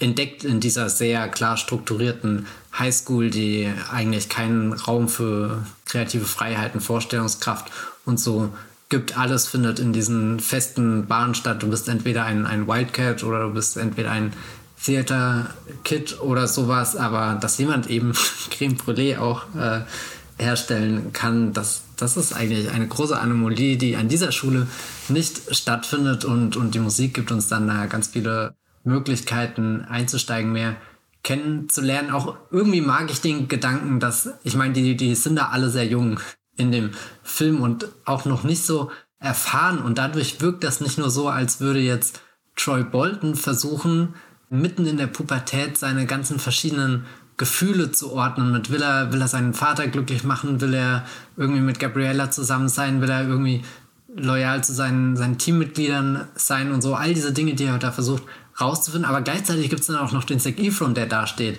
und sich halt auch in jungen Jahren die Frage stellt, wie, wie, wie bringe ich jetzt diese Figur rüber, diesen, diesen Gesangspart, also beide strugglen so ein bisschen damit. Und das gleiche auch bei, bei Gabriella, beziehungsweise Vanessa Hutchins, da ist für mich eigentlich ihre große Solonummer, wo sie durch die Gänge einfach der Highschool so ein bisschen streift und auch irgendwie so eine Szene, die ist so, so grundikonisch in ihrer Gestaltung. Also du siehst das erste Bild, du hörst den ersten Ton, du merkst, wie sie einsetzt und du, du hast eigentlich schon, du weißt ganz genau, was diese Szene jetzt bezwecken soll, aber die wirkt trotzdem so, so roh und zerbrechlich, weil du gerade merkst, da, da ist nicht nur diese Figur, die das versucht zum ersten Mal für sie rauszufinden, sondern im Endeffekt auch Vanessa Hutchins, die zum allerersten Mal so eine Szene in ihrem Leben irgendwie versucht zu tragen und also ich habe fast die Luft angehalten, weil ich die ganze Zeit zugeguckt habe, gelingt dir das oder gelingt dir das nicht? Und, und das ist irgendwie als, als balanciert sie auf diesem super schmalen Grat und, und klar äh, wackelt sie da ein bisschen und, und manchmal, keine Ahnung, geht da ein Fuß runter und sie stolpert, aber dann schafft sie trotzdem wieder so eine Passage und geht weiter, wo du, weiß nicht, wo es einfach super aufregend ist, das, das anzugucken. Und damals, als ich den Film gesehen habe, war ich einem etwa weiß nicht, da, da war diese, diese Diskrepanz nicht zwischen den Figuren und mir selbst so groß, weiß nicht, da hast du die einfach akzeptiert und gedacht hast, ja gut, das sind halt auch Leute, die einfach eine Schule besuchen und jetzt mit sehr vielen Jahren Abstand merkst du halt, okay, das sind sehr junge Leute und das transportiert der Film irgendwie sehr schön, trotz seiner ganzen Künstlichkeit. Also ich glaube, es ist sehr leicht, äh, High School Musical als diesen gemachten Disney-Film äh, zu verurteilen, diese kalkulierte Produktion, die genau das und das Register zieht, weil das und das eben für die Zielgruppe und für die Vermarktung und und und erfolgreich ist. Aber im Endeffekt ist High School Musical auch ein unglaublich roher Film, der, der nicht wirklich die Selbstverständlichkeit besitzt, die, die von vielen dann später so auf dieses Franchise drauf äh, projiziert wurde. Naja, roh. Ja, keine Ahnung, aber also wirklich jetzt diese, diese Gabriella-Szene, wo du ganz klar siehst, da, da gibt es ein Vorbild, das versuchen sie irgendwie nachzustellen, aber es hat irgendwie, oder jetzt zumindest die Schauspieler hat es noch nie zuvor gemacht. Ja, das ist, das ist dieser Mix aus Professionalität und Natürlichkeit, finde ich, den sie, Vanessa Hutchins, auch am besten von allen durchgängig irgendwie zu vereinen vermag, was ich wirklich beeindruckend finde, so. Während der Efron, glaube ich, performender wirkt als sie. Und die, die Evans-Geschwister, die mich übrigens auch an das Geschwisterpaar aus Die Eisprinzen mit äh, Will Ferrell erinnern, und zwar Will Arnett und Amy Poehler waren das, glaube ich, die ja, glaube ich, damals schon mm. verheiratet waren. Das äh, sehr große, was im Film auch genutzt wurde, um das, die Geschwisterdynamik anzureichern mit Subtext. Aber an die beiden haben die mich auch erinnert. Die sind ja quasi so wie schon am Anfang erwähnt, die sind ja schon eher so, so Hardcore-Professionals. Und die, die Hutchins ist so wirklich, der hat schon, also da sehe ich das Rohr auf jeden Fall, der hat schon so ein Star is Born Element hier, was Efren nicht hat. F, bei, wenn ich Efren in dem Film sehe, den ich von den dreien, von dem Haupttrio, also Hutchins, Efren, Tisdale, ähm, am schwächsten finde, dann habe ich das Gefühl, er kommt aus sieben anderen Highschool-Musical-Filmen weil er eine gewisse Glattheit hat, die geformt wirkt. Das hatten wir ja schon gesagt. Oder hatte ich es angemerkt mit dem, mit dem Reagenzglas-Vergleich. Aber ich finde, das stört nicht so sehr, weil er ist ja auch der von seinem Vater geformte Jock. So, also er, er soll ja auch nicht so natürlich wirken. Er soll ja erst eine gewisse Natürlichkeit entdecken im Verlauf des Films. Ich glaube, so mit Abstrichen funktioniert das auch.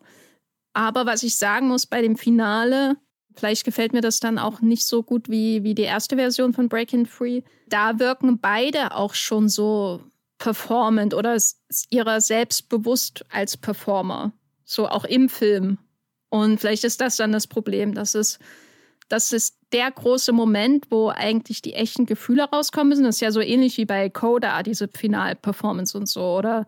In vielen anderen ähnlichen Filmen, wo am Ende irgendwie was Großes gesagt ähm, wird, zum Beispiel in Anwaltsfilmen das finale Plädoyer oder in Musicals eben der finale Song.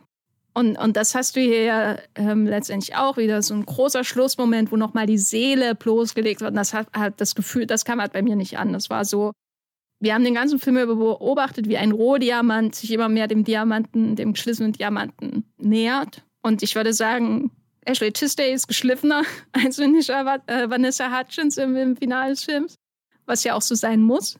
Aber sie ist auch weniger roh als am Anfang, die, die Hutchins-Figur. Und deswegen berührt mich das Finale nicht so wie, wie die früheren Performances dieses Liedes.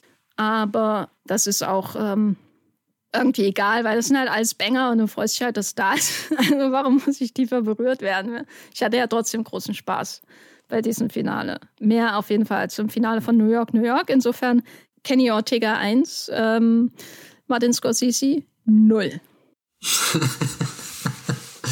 Im großen Regie-Ranking ist gerade jemand mächtig abgestürzt. Oh oh. Ich mag aber den Gedanken, dass äh, diese Zusammenkunft von Wissenschaftswettbewerb, Basketballspiel und dann noch Auftritt auf der Bühne, dass das quasi die High School Musical äh, Version ist von dieser, dieser großen Show-Dynamik, die am Ende dieser anderen Musicals immer inszeniert, wo dann zwar alles irgendwie auf der Bühne meistens stattfindet, aber dass, dass hier einfach der Film sagt, ja gut, der ganze Film ist irgendwie diese Bühne und das sind die großen drei Szenen, durch die wir ganz schnell durchlaufen, wie am Ende bei der Bandwagon oder so. Ja, ja, also alles kommt zusammen. Ich meine, bei, bei den großen äh, Medleys am Ende von Bandwagon und Singing in the Rain ist, da kommt natürlich immer noch der Faktor hinzu, dass es alles ähm, selten irgendwas mit dem zu tun hat, was wir vorher gesehen haben. Warum kommt da auf einmal ein Gangster-Musical? Keine Ahnung. Äh, eigentlich wäre ein Faust-Musical näherliegend gewesen im Finale von The Bandwagon. Aber ja, äh, das, das so diese Kulmination von, von allem, was vorher in Einzelteilen präsentiert wurde. Es wird zusammengesetzt und dann in absoluter Perfektion gezeigt. Auch die Performance von den Evans, die ist ja nicht weniger wert in dem Sinne, sondern die ist ja auch einfach nur äh, äußerst beeindruckend. Ne? Ich bin ja auch Team Sharpay. Vor allem, weil sie es ja am Ende ist, die wirklich das Essen von Sieg zu schätzen weiß. Das macht sie mir nur noch sympathischer, die beiden. Ja, der Bruder, naja.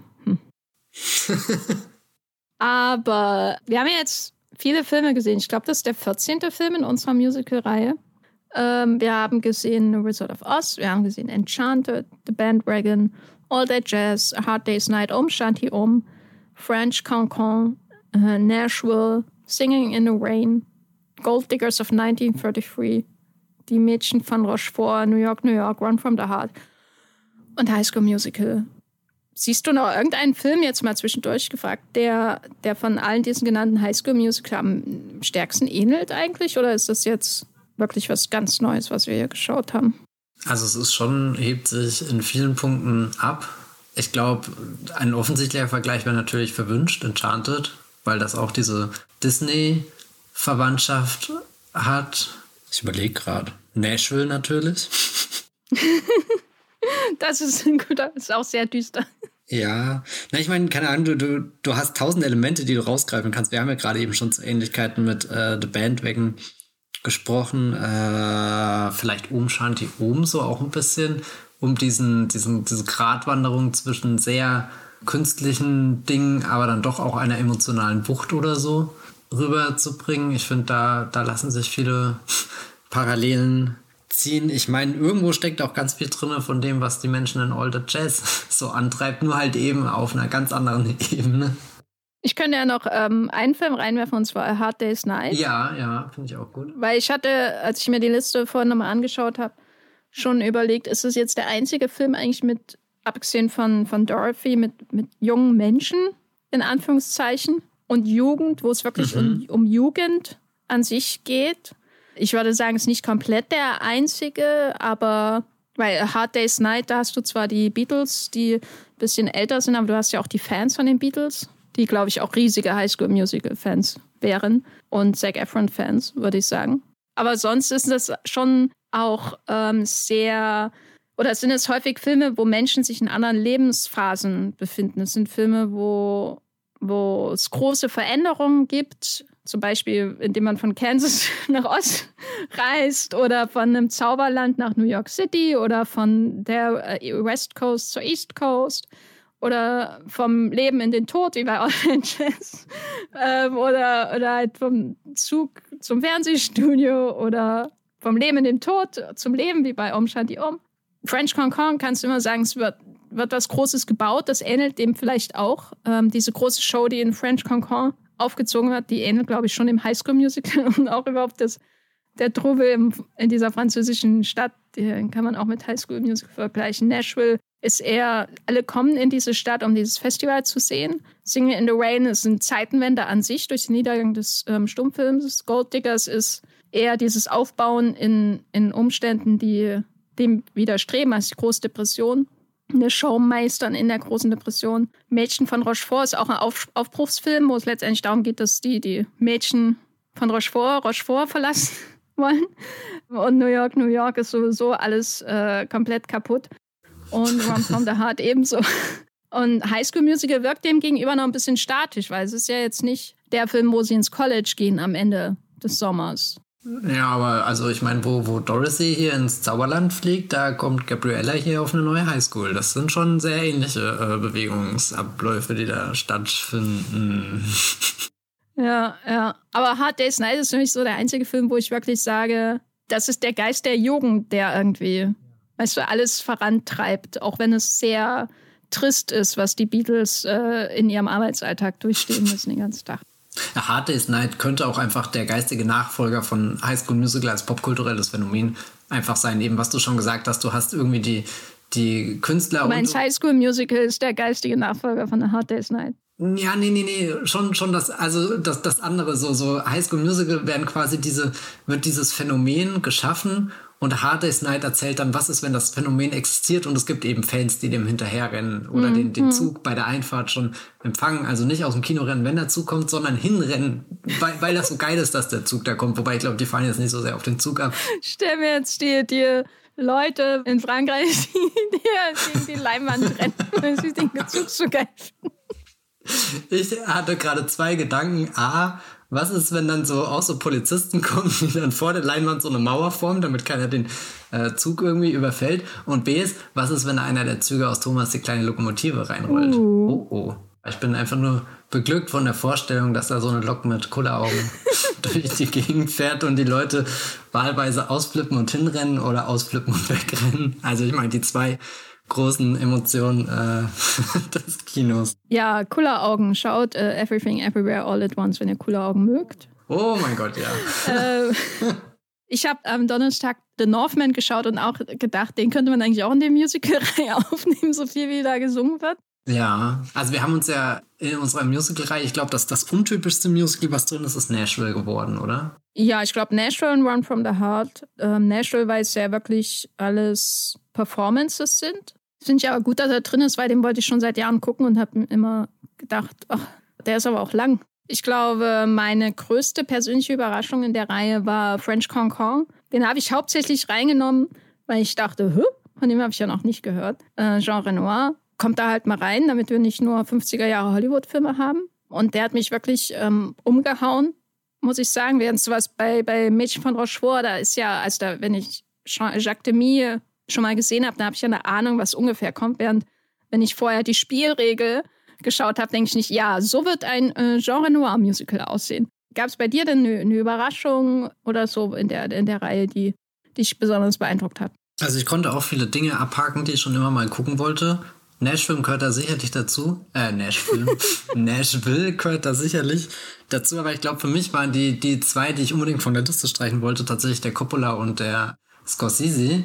Witzigerweise dann ausgerechnet der Scorsese jetzt nicht der, der Überflieger, den ich gehofft habe, der, der Coppola schon eher das, das Projekt, was ich mir in diese Richtung vorgestellt habe, was halt Coppola da mit seinem Sui Trope angestellt hat. Ich meine, glaube so, so irgendwie, der, den hatten wir schon ziemlich sehr früh drin. Äh, der Bandwagon ist für mich glaube ich, der Inbegriff, der, der ultimative Film dieser Reihe geworden, weil der ganz viele verschiedene Facetten abdeckt, über die wir dann später bei den Filmen auch gesprochen haben. Also irgendwie, als wäre das der Chorfilm dieser Reihe gewesen und davon konnte man dann sehr viel ableiten.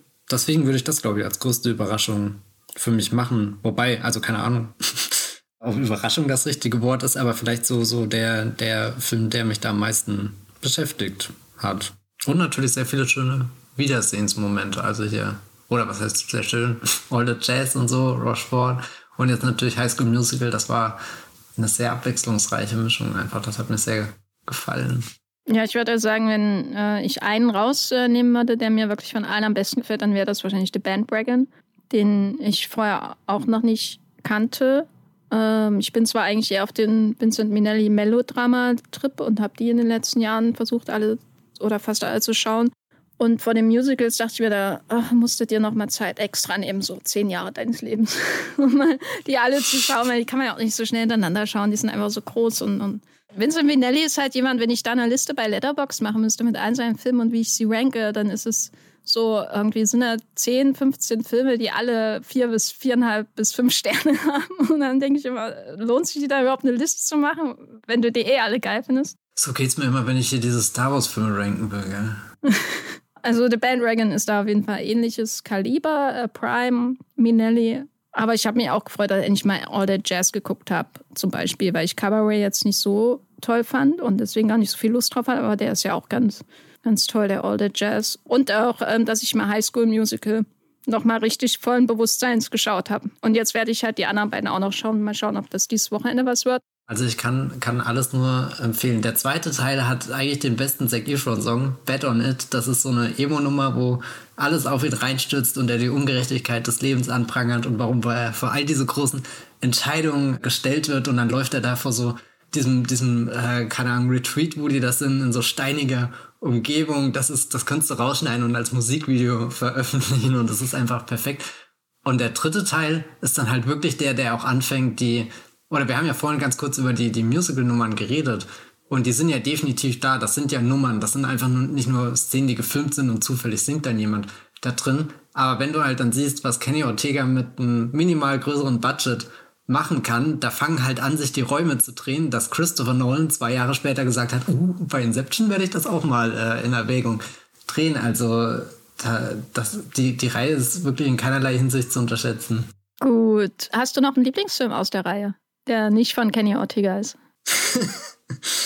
ja, es ist ähm, sehr schwer. Also ich glaube, the Jazz als Lieblingsfilm einzutüten, das, das funktioniert nicht, weil der, der so, so ungemütlich. Guckst du den nicht gerne jeden Sonntagnachmittag? Ja, nee, eben nicht. Also irgendwie, ich liebe diesen Film, aber ich habe auch, also ich muss auch Kraft erst wieder sammeln, mich da hinein zu begeben, aber das könnte schon so, so mit einer der besten sein, boah, es ist ganz schwer. Ich mag eigentlich alle, die wir geschaut haben. Also es gibt keinen, wo ich jetzt sage, nee, der nicht. Jetzt gehe ich die Liste durch. Hm, hm, hm. Vielleicht, ja, Bandwagon oder Rochefort vermutlich. Das sind auf jeden Fall die, glaube ich, wo, wenn ihr, liebe Zuhörenden, mal einen schlechten Tag habt und die Sonne nicht scheint, aber trotzdem in eurer Wohnung aufgehen soll, dann schaut, glaube ich, The Bandwagon oder Die Mädchen von Rochefort von Jacques Demy. Wobei der auch sehr düster endet, aber das glaube ich trotzdem. Das ist so ein Film, wo ich wirklich die ganze Zeit einfach nur gegrinst habe, egal wie traurig es wurde. Weiß auch nicht, was das bedeutet. Ähm, aber ein, ein ganz toller Film, auf jeden Fall. Was ist, was ist der Ohrwurm, der dir am meisten hängen geblieben ist? Da habe ich nämlich einen ganz konkreten. Äh, na, dann sag du mal. Ich meine, äh, trotz all der Hits, die sich in High School Musical verstecken, den habe ich ja jetzt erst vor wenigen Stunden wieder geschaut. Aber seit ich Om Shanti Om gesehen habe, geistert mir regelmäßig durch den Kopf Om Shanti Om. Das hat sich eingebrannt, ey. Äh, also das Lied, an das ich am meisten zurückgedacht habe, war wahrscheinlich ähm, Somewhere Over the Rainbow, weil ich ähm, so viele Assoziationen mit dem Lied habe, vor allem eben auch ähm, John Woos Face Off. Das ist wahrscheinlich auch eins der wenigen, das ich mitsingen könnte in der ganzen Reihe. Ach, mitsingen kann ich sowieso nicht. Aber ich glaube, wir klammern die, die Beatles-Songs aus. Die, das ist sonst nicht fair, oder? Ja. ja. Das ist auch das einzige Musical, was ich mit meiner Guitar Hero-Gitarre begleiten kann. Hast du nicht Guitar Hero die Umstand, die Omitis? ähm, ja, gut, dann haben wir die Musical-Reihe hiermit beendet. Und ich glaube, wir können, oder du kannst, du sprichst auch auf jeden Fall eine Empfehlung aus äh, für die anderen zwei Highschool Musical Filme, nicht wahr? Um hier nochmal auf unseren Film dieses Podcasts zurückzukommen. Yes, alle, alle drei Filme gucken und auch die, die High School Musical, The Musical, The Series. ist genauso gut, wie sich das im Titel anhört. Allerdings da eine Warnung: Die erste Staffel ist sehr High School Musical-lastig und die zweite Staffel wird dann hier Die Schöne und das Biest ist da das zentrale Musical, das aufgeführt wird. Also da wird die, die Highschool Musical DNA schon mehr und mehr aufgeweicht. Ich weiß gar nicht, was die dritte Staffel dann so das zentrale Thema ist. Also schaut Highschool Musical, auch wenn ihr Vorurteile dem gegenüber habt oder Zac Efron nicht äh, euer Teenie-Schwarm war oder Vanessa Hudgens oder Ashley Tisdale.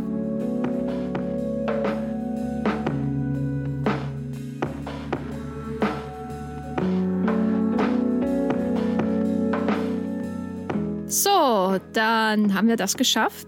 Matthias, wo bist du im Internet zu finden, wenn du äh, Rezepte für Creme Brûlée googelst? Ich bin auf meinem Blog, äh, den habe ich jetzt in einen Foodblog ähm, umgewandelt. Der heißt jetzt das Food Food. oh, das muss ich mir sichern. Googelt mal, ob ihr da was findet und schreibt mir dann, wenn ja, was. Aber ich kann das auch selbst tun. Ansonsten, ja, bin ich bei moonplot.de und bei twitter.com als at bibelblogs mit 3E. Und du, Jenny, was ist dein heimlicher Food-Blog? Das ist natürlich mein Instagram. Da findet ihr, was Stimmt, ich du hast da tatsächlich, tatsächlich einfach. Das findet ihr mich. Aktuell bin ich auch öffentlich, glaube ich, als Gafferlein. Das nächste Mal, wenn ich einen Anti-Marvel-Text schreibe, werde ich wieder auf Private gehen bei Instagram, weil da kriege ich immer dumme Nachrichten von irgendwelchen Marvel Auf und. Instagram. Ja, ja, die, die ähm, kommen da leichter ran als bei Twitter. Bei Twitter habe ich ja alles gemutet und mir kann man nur Nachrichten schicken, wenn man mir folgt und so weiter. Bei Instagram siehst du ja auch diese Nachrichtenanfragen, wenn du draufklickst. Und das merke ich immer so drei Monate, nachdem ich einen Batman ist zu lang Text geschrieben habe. Dann habe ich da immer eine Litanei an DC-Fans, die mir dumme Sachen schreiben. Ich hätte immer gesagt, dass mein Instagram-Profil irgendwie das ist, wo ich mich am wohlsten fühle, weil es das ist, was am wenigsten, glaube ich, von Leuten erreicht wird. Aber es lohnt sich auf jeden Fall, deinem Instagram-Profil zu folgen, weil du hast ähm, sehr schöne Fotos äh, in deinem Instagram-Profil. Noch ist es öffentlich. Ich habe nur Fotos von gelegentlich Essen und Urlauben, die ich f- vor Corona gemacht habe. Aber ihr könnt ja auch sehen, wie mein Formel-1-Wochenende war. Da habe ich nämlich eine Highlight-Reel von Ja. all meinen Stories gesammelt. Äh, Ich war nämlich in Imola letztes Wochenende. Da seht ihr, äh, wie es ist, wenn man stundenlang im Regen sitzt und friert. das ist ziemlich geil. Ähm, ja, ihr könnt mir aber auch bei Movieplot folgen als Jenny Jecke und bei Twitter natürlich als ebenfalls auf Gaffer, als Gafferlein, genau wie bei Instagram. Und bei Letterbox natürlich als Jenny Jecke. Da könnt ihr sehen, dass ich äh, die ersten zwei Teile der äh, Robert Langton-Trilogie von Ron Howard äh, kürzlich gesehen habe. Vom dritten habe ich noch Angst, der ist nicht so gut. Ich hoffe, euch hat unsere Musical-Reihe gefallen. Vielleicht konntet ihr den einen oder anderen Tipp mitnehmen, den ihr vorher noch nicht kanntet. Vielleicht konntet ihr den einen oder anderen Film mit neuen Augen sehen und mit neuen Ohren hören, vielleicht auch. Und wir werden sicherlich irgendwann demnächst auch äh, wieder eine Reihe starten. Es gibt da schon Ideen und lasst euch überraschen, was das werden wird. Bis dahin, vielen Dank fürs Zuhören und bis zum nächsten Mal. Tschüss. Ciao.